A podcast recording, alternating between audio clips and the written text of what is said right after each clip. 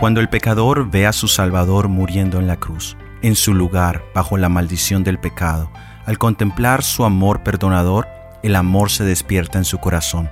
El pecador ama a Cristo porque Cristo primero lo ha amado a él, y el amor es el cumplimiento de la ley. La ley divina nos demanda amar a Dios sobre todas las cosas y a nuestro prójimo como a nosotros mismos. Sin el ejercicio de este amor, la más elevada profesión de fe es mera hipocresía. Bienvenidos a nuestro análisis bíblico, producido por el Ministerio 147. Soy Óscar Oviedo. El título para nuestro análisis de hoy es Los 10 mandamientos y el amor. Encuentra el vínculo al estudio completo en la descripción. Los 10 mandamientos son abarcantes y de gran amplitud. En unas pocas palabras despliegan absolutamente todo el deber del hombre.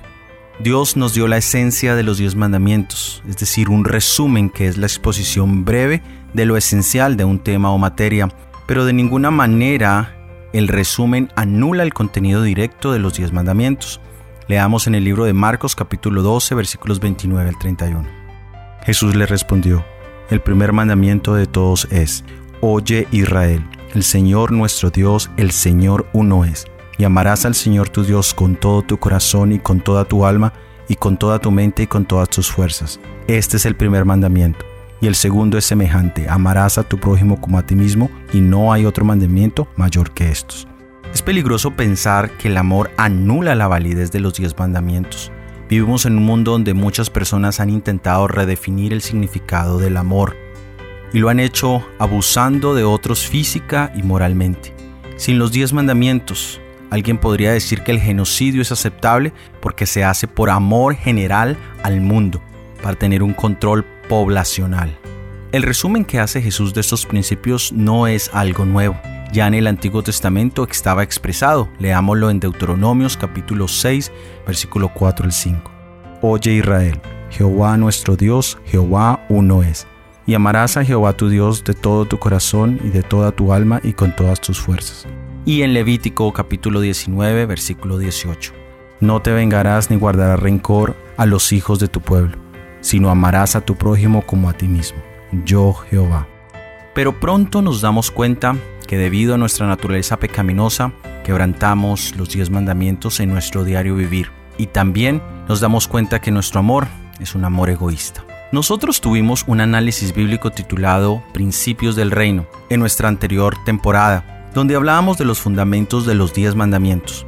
Puedes encontrar el vínculo al estudio completo en la descripción. Hoy queremos mirar los diez mandamientos de una manera más detallada. Hay múltiples maneras de hacerlo. Podríamos hacerlo como las diez promesas de amor.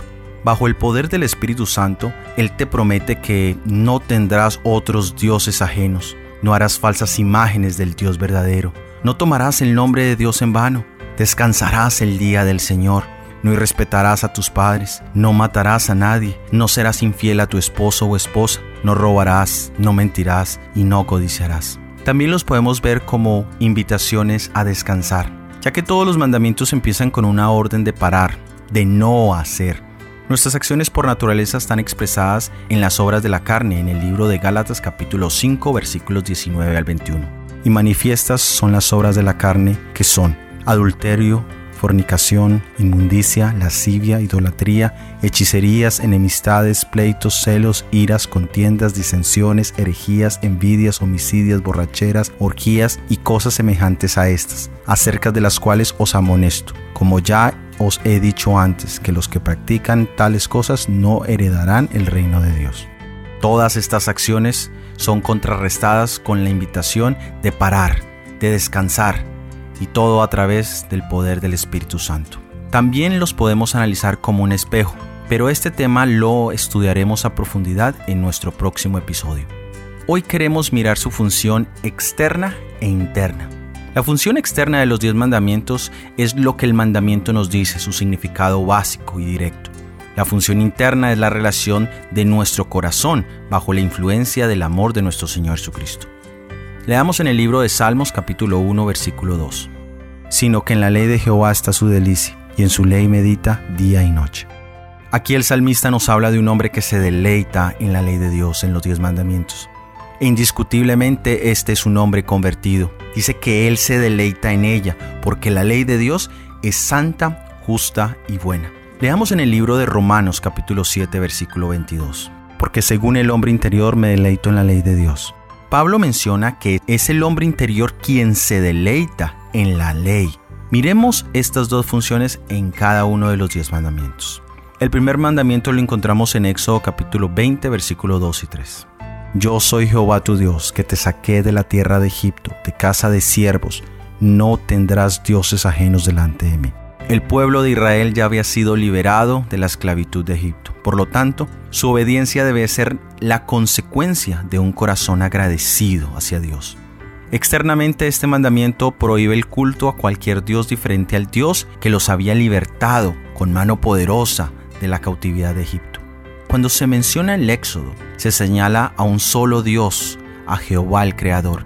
En el Antiguo Testamento encontramos varios dioses falsos, como Baal, Astarot, Bel, Nebo, Astoret, Moloch, y fuera del contexto bíblico también han existido otros dioses, Zeus, Horus, Isis, Adonis, Apolo.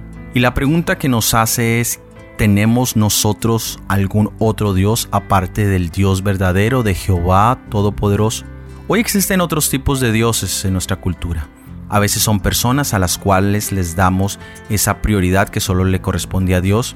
A veces son cosas, a veces son ocupaciones y tareas, o a veces son simplemente conceptos e ideas que las reverenciamos como dioses. Ahora, desde el punto de vista interno, ¿cómo podríamos nosotros tener otro Dios? ¿Quién puede hacer las obras que ha hecho Dios? ¿Quién puede amarnos como Dios nos ha amado al dar a su Hijo unigénito, para que no me pierda sino que tenga vida eterna. No hay otro Dios que se compare al Dios verdadero.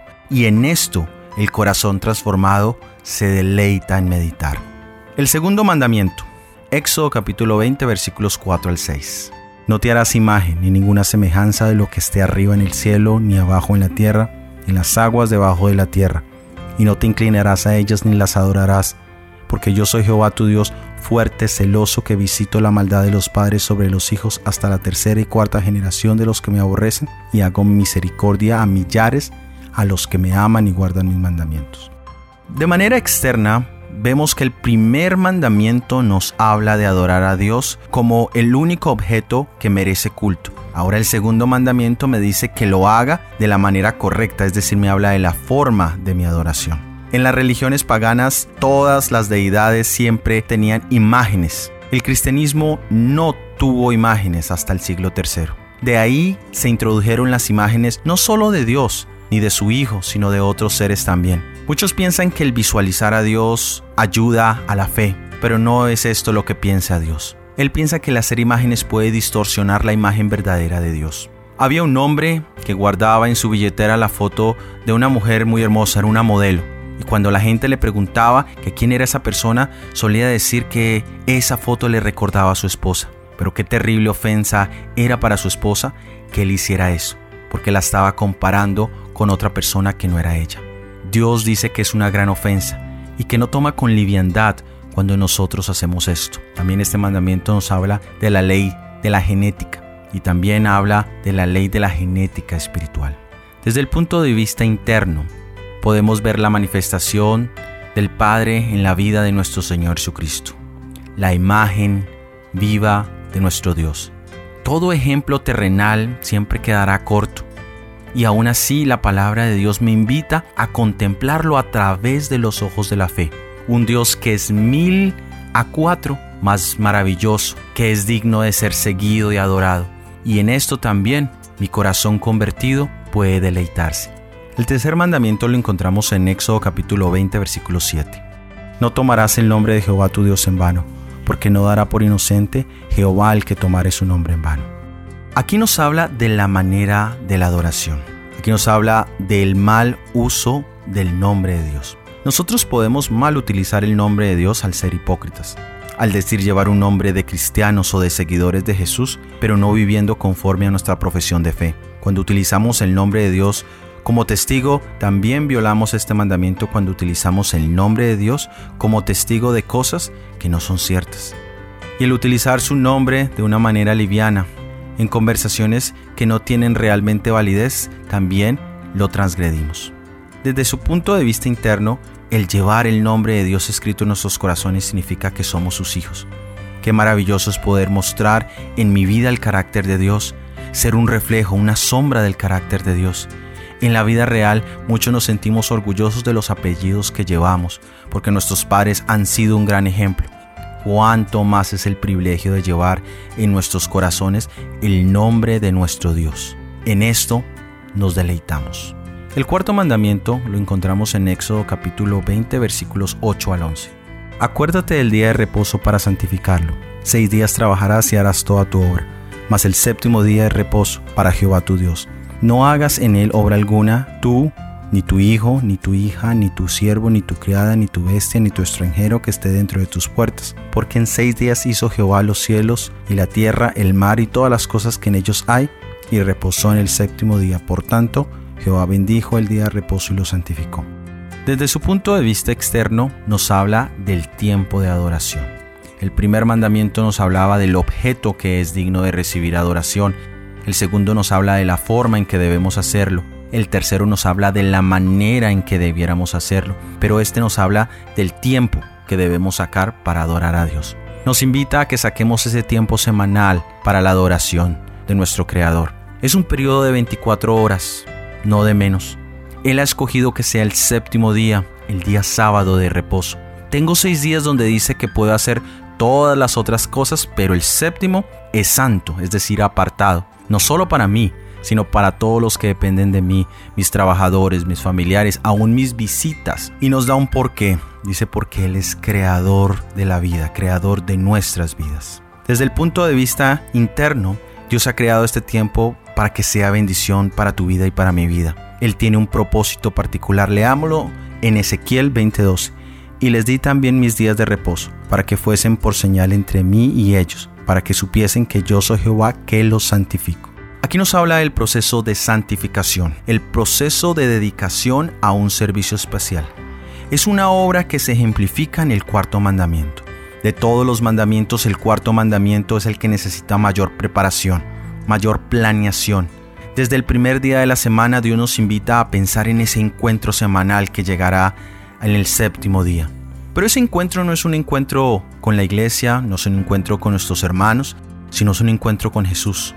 Desde el Edén nacieron dos instituciones que son sagradas, una de ellas es el sábado y el otro es el matrimonio. Y cuando hablamos del matrimonio no solo estamos hablando de la institución, del compromiso, de las obligaciones, de los requerimientos, sino en mi caso particular cuando hablo del matrimonio hablo de lo maravilloso que es mi esposa Magnolia, la cual ha sido vital para mi vida, para mi hogar y para mi servicio a Dios. ¿Qué sería hablar del cuarto mandamiento del sábado si mi encuentro semanal no fuera con Jesús? Podría hablar de los específicos, de lo que debo y no debo hacer. Pero con Jesús, el sábado, el descanso, es una delicia para mí. Y en esto también me deleito. Miremos el quinto mandamiento, Éxodo capítulo 20, versículo 12. Honra a tu padre y a tu madre, para que tus días se alarguen en la tierra que Jehová tu Dios te da. Aquí habla del respeto a las autoridades, y las primeras autoridades en nuestra vida son nuestros padres. Dice que debemos temerle, Levíticos 19.3. Debemos darle reverencia, Hebreos 12.9. De lo contrario, es burlarnos de ellos y despreciarlos. También el libro de Efesios capítulo 6 versículo 1 al 3 nos habla de la importancia del respeto a nuestros padres. Y es el primer mandamiento que tiene una promesa, porque el respetar a los dadores de la vida es amar la vida, y el hacer lo contrario es odiar nuestra existencia. Desde el punto de vista interno, el poder del Evangelio, el amor de Jesucristo, nos lleva a acercarnos a nuestra familia, a nuestro hogar. Qué maravilloso es poder en el amor de Jesús ofrecer amor y respeto a nuestros progenitores, especialmente cuando podemos perdonar sus errores y faltas, entendiendo que nosotros mismos hemos sido crueles con nuestro Padre Celestial, pero que en su amor infinito Él nos ha perdonado y el Señor me capacita para hacer lo mismo con mis padres. En esto también nos deleitamos en la ley de Dios. El sexto mandamiento lo encontramos en Éxodo capítulo 20 versículo 13. No matarás. En la parte externa nos habla de no tomar la vida, sea la vida de una persona o sea mi propia vida. El mandamiento también incluye la raíz de cualquier homicidio que es el odio o la ira. En su parte interna entendemos que la rabia es la expresión de la imposibilidad de resolver un problema, pero que en Jesús encuentro que puedo confiar en Él, que aún en mis problemas, con las personas que no me llevo bien, mis enemigos, Él dice que los ame. En Jesús encuentro el antídoto para mi ira, para mi rabia, para mi frustración. En un mundo donde más y más se busca la violencia como solución a los problemas, Jesús maravillosamente me invita a experimentar su paz en medio de las tormentas de la vida. Y en esto también me puedo deleitar. El séptimo mandamiento lo encontramos en Éxodo capítulo 20 versículo 14. No cometerás adulterio. De su parte externa nos habla en contra de la infidelidad marital. Como humanos estamos propensos a la carnalidad, desde la lujuria del corazón hasta el quebrantamiento abierto y descarado de nuestros pactos matrimoniales. Lo más triste es que nosotros pensamos que estamos protegidos contra este pecado, pero estamos subestimando nuestra carne pecaminosa. El proverbista habla de la locura del adulterio y de lo destructivo que es. Desde su parte interna, me invita a cuidar a mi pareja, a buscar ganar su amor día a día, a amarla más que ayer, pero menos que mañana, a cuidar mi matrimonio de permitir que terceros se involucren en mi hogar, a establecer barreras que nos protejan de esta calamidad tan terrible. Y cuando hago esto, mi amor crece, se fortalece y entonces me deleito en la o en el compañero que Dios me ha dado. El octavo mandamiento, Éxodo capítulo 20, versículo 15. No hurtarás. En su parte externa nos habla de no tomar lo que no nos pertenece, desde lo material hasta lo intangible, como el tiempo de otras personas, los sentimientos, el honor y hasta la reputación de otros. Y esto incluye no solamente a mi prójimo, sino también a Dios. En su parte interna, encuentro que en Jesús soy más que bienaventurado en dar que en recibir, y mucho más cuando se trata de recibir o de tomar algo ilícitamente. La Biblia me enseña a trabajar como si todo fuera para Dios. Es decir, que cuando doy lo mejor en mi trabajo, en mis transacciones, en mis negocios, lo estoy haciendo como si fuera para Jesús. Y en esto también nos podemos deleitar. Noveno mandamiento, Éxodo capítulo 20, versículo 16. No hablarás contra tu prójimo falso testimonio. En su parte externa, el mandamiento nos habla del don maravilloso del habla cuando es desafortunadamente utilizado erróneamente. Cuando utilizo mi habla para mentir o para el chisme, la calumnia. Aquí nos invita a reflexionar en qué es lo que nosotros hablamos.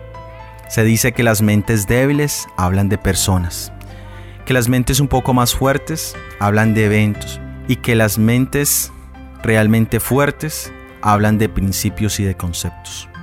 Es decir, cuando mi mente es débil, hablo de mi hermano, de mi hermana, de aquella o de aquel personaje.